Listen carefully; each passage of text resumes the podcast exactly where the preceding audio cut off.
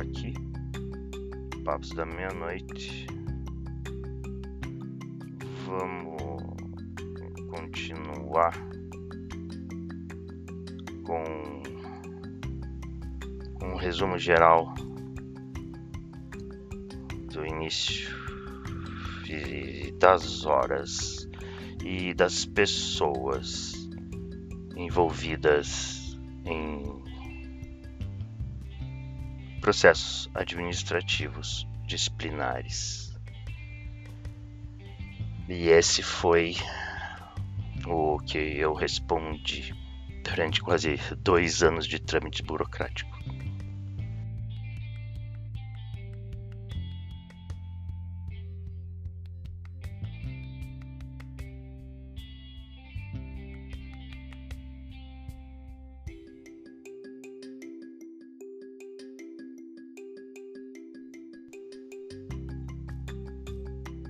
E agora o resumo do relatório final. O presente processo administrativo disciplinar trata da apuração de fatos relacionados ao descumprimento de deveres funcionais imputados ao servidor público, professor Brará, nos anos letivos de 2017 e 2018. A comissão constituída pela Portaria 368, de 14 de maio de 2019, após proceder às diferentes fases de instrução do processo, pondera algumas observações que fundamentam a presente análise. Inicialmente, procedeu-se à leitura e análise das informações exaradas nos despachos de abertura do processo. Diante do teor dos fatos observados, naquele primeiro momento, indagou-se sobre as condições emocionais e mentais do servidor na época do relato das denúncias, bem como as atuais condições de saúde, a fim de responder ao processo. A comissão pautou-se na observação de mudanças no comportamento do servidor, aliados à conduta atípica, quando considerado seu percurso acadêmico anterior. Em face de tais questionamentos, a comissão considerou producente para a solicitação de instauração de incidente de sanidade mental do servidor público. Acatada a solicitação da comissão de instalação de incidente de saúde mental, o laudo pericial foi emitido após aproximadamente, aproximadamente 120 dias da data de abertura do processo. Na conclusão, a junta médica, composta por duas psiquiatras e um médico do trabalho, concluiu não é possível determinarmos o estado de saúde na época dos fatos, haja vista que o mesmo não esteve em perícia em nosso serviço no período referido. No ato pericial de 30 de 10 de 2019, consideramos o servidor apto para suas atividades laborativas e com capacidade de acompanhar o processo e nele exercitar sua defesa. Em face da afirmativa, exarada pela junta pericial sobre as condições clínicas do servidor para responder ao processo, bem como a não existência de indícios de maiores dificuldades de saúde do servidor na época dos fatos rela relatados, a comissão procedeu para a fase seguinte de instrução do processo. Desta forma, teve início, com base nos autos do processo, a definição de testemunhas que participaram diretamente ou indiretamente das denúncias procurou-se levantar representantes das diferentes partes que foram mencionados nos despachos anexos ao processo como partes envolvidas nos fatos ocorridos, seja pela participação direta como denunciantes envolvidos, estudantes, chefias hierarquicamente responsáveis pelo exercício laboral do servidor ou colegas que atuaram como docente na época dos fatos. Cabe destacar que os estudantes que realizaram a denúncia junto à coordenação acadêmica, no despacho número 64, não tiveram seus nomes publicados. Assim, a comissão inicialmente procedeu à busca pela relação de possíveis testemunhas por meio de uma solicitação oficial à coordenação acadêmica, no despacho 77. Exatamente pelo fato da coordenação do curso é, não ter tido acesso às denúncias oficiais por parte dos estudantes, indicou apenas um nome de uma testemunha que não era estudante do curso, mas teria feito uma denúncia diretamente à coordenação do curso, a qual foi devidamente notificado. Dessa forma, o contato e consequente intimação dos discentes que participaram no processo foi possível mediante a indicação da assessora da Câmara, servidora técnica, arrolada no processo como testemunha. Em seguida, ao seu depoimento, em conversa informal com os membros da comissão, a servidora indicou alguns estudantes que acreditava pudessem concordar em participar como testemunhas do presente processo. Meu Deus. Esses discentes foram contatados informalmente e, mediante um aceno positivo na sua participação, foram formalmente intimados, como consta no processo. Olha a picaretagem. Tá. Entre os fatos imputados ao servidor, uma das acusações coloca-se na infração administrativa prevista no artigo 117 é, da Lei 8.112 de 1990. Promover manifestação de apreço ou desapreço no recinto da repartição. E o artigo 23 da mesma lei. Tal dispositivo certamente guarda grande proximidade de contraditório com o disposto na Constituição Federal, artigo 206, que afirma: o ensino será ministrado com base nos seguintes princípios: liberdade de aprender, ensinar, pesquisar e divulgar o pensamento, a arte e o saber. Pluralismo de ideias e de concepções pedagógicas e coexistência de instituições públicas e privadas de ensino. Tais considerações são oportunas no sentido de alertar, alertar, para possíveis conflitos de ideias que possam surgir no exercício da docência universitária, sobretudo em contexto de ampla diversidade cultural, social e religiosa, como no caso do setor litoral.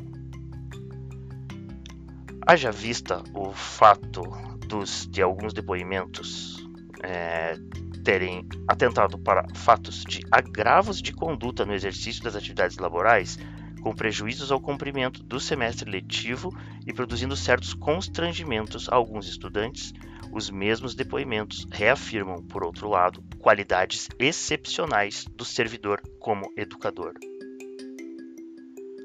Outro depoimento atenta para o fato do professor ser mal compreendido. O André tem uma presença firme, falava mais do que o outro, é, fala sobre tudo, como eu já tive aula com ele, eu sei que ele quer despertar o nosso interesse. Mas para quem não conhece o método dele dar aula, acha estranho, agressivo. A cabeça dele vai a mil por hora e as conversas fluíam.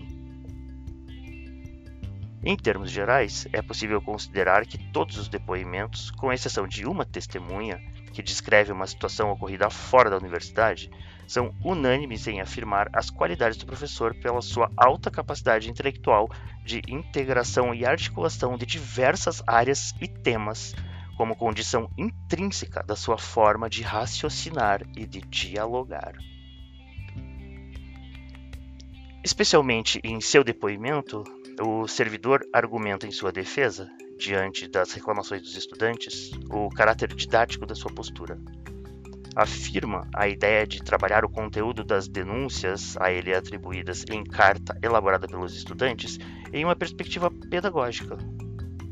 Segundo o relato do professor, o retorno ao assunto da carta em sala de aula ocorreu de forma didática, no sentido de elucidar conceitos implícitos no discurso, como, por exemplo, o significado de anonimato, construção de verdade, normal e patológico argumenta ter sido mal compreendido em sua perspectiva didática e na forma como sempre atuou. Ressalta-se ainda do seu depoimento forte comprometimento emocional com fatos narrados em outros depoimentos, fatos esses relacionados a protestos anônimos de cunho bastante agressivo, envolvendo imagens do professor de forma descontextualizada e bastante violenta, divulgados nos espaços internos do setor. A esses fatos, soma-se outro aspecto importante, repetido pela maioria dos depoentes e principalmente por colegas que possuem maior convivência com o acusado Trata-se de mudanças importantes observadas no comportamento e também das condições físicas do servidor que colocam em risco a sua capacidade laboral e atentam até mesmo para riscos à sua vida. Quanto a isso, o laudo médico emitido pela junta pericial especializada pode ser considerado, de certa forma, inconclusivo. Isso porque, em resposta às questões elaboradas pela comissão sobre o estado de saúde do servidor na época dos fatos, a resposta foi negativa em função do servidor não ter submetido a perícia médica na ocasião.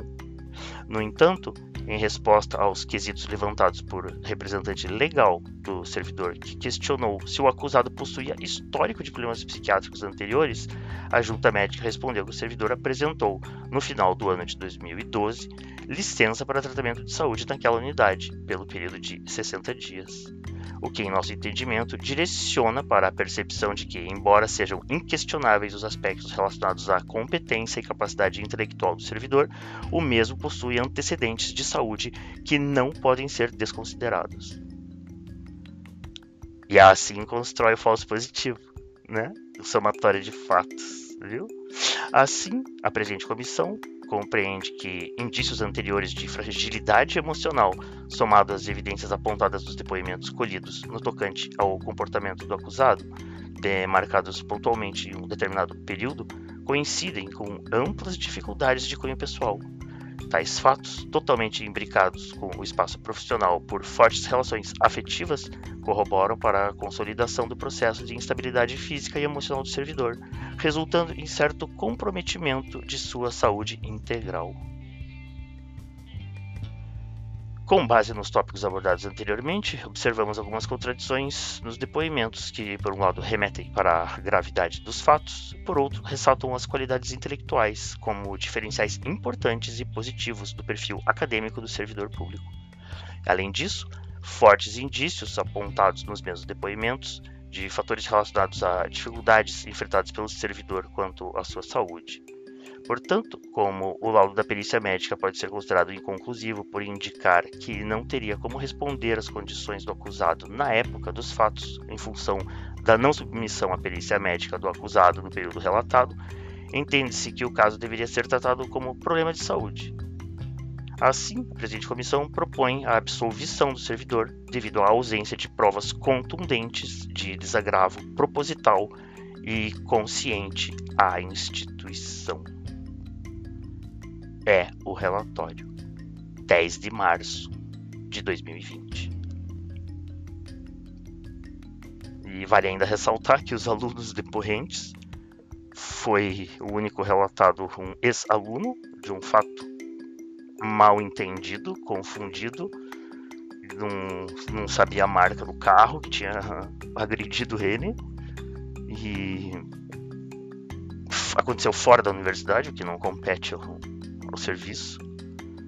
E os outros depoentes, um era é, super evangélico, o outro era representante do movimento LGBT, é, e um outro que não compareceu era militar. Assim, a gente constata os três, os três grupos de cismogênese que atuam no Brasil para evidenciar, para efetivar o golpe de 2016, desde o ano de 2013.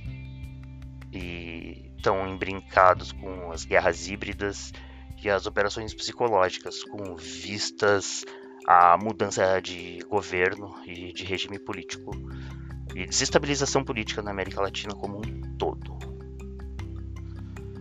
Aqui botando o sininho no pescoço. Dá essa pintada mais uma vez. Fazia tempo que eu queria relatar isso aqui. Mas resolvi dar um tempo para esfriar um pouco. É, tentando evitar alguns nomes. E é isso aí. É nóis.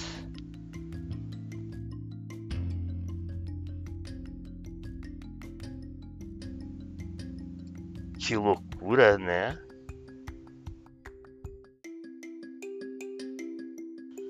Aqui, mais um caso de lawfare. Seu primeiro vivido na carne. Papos da meia-noite. Contra-efetuando lawfare no Serviço Público Federal.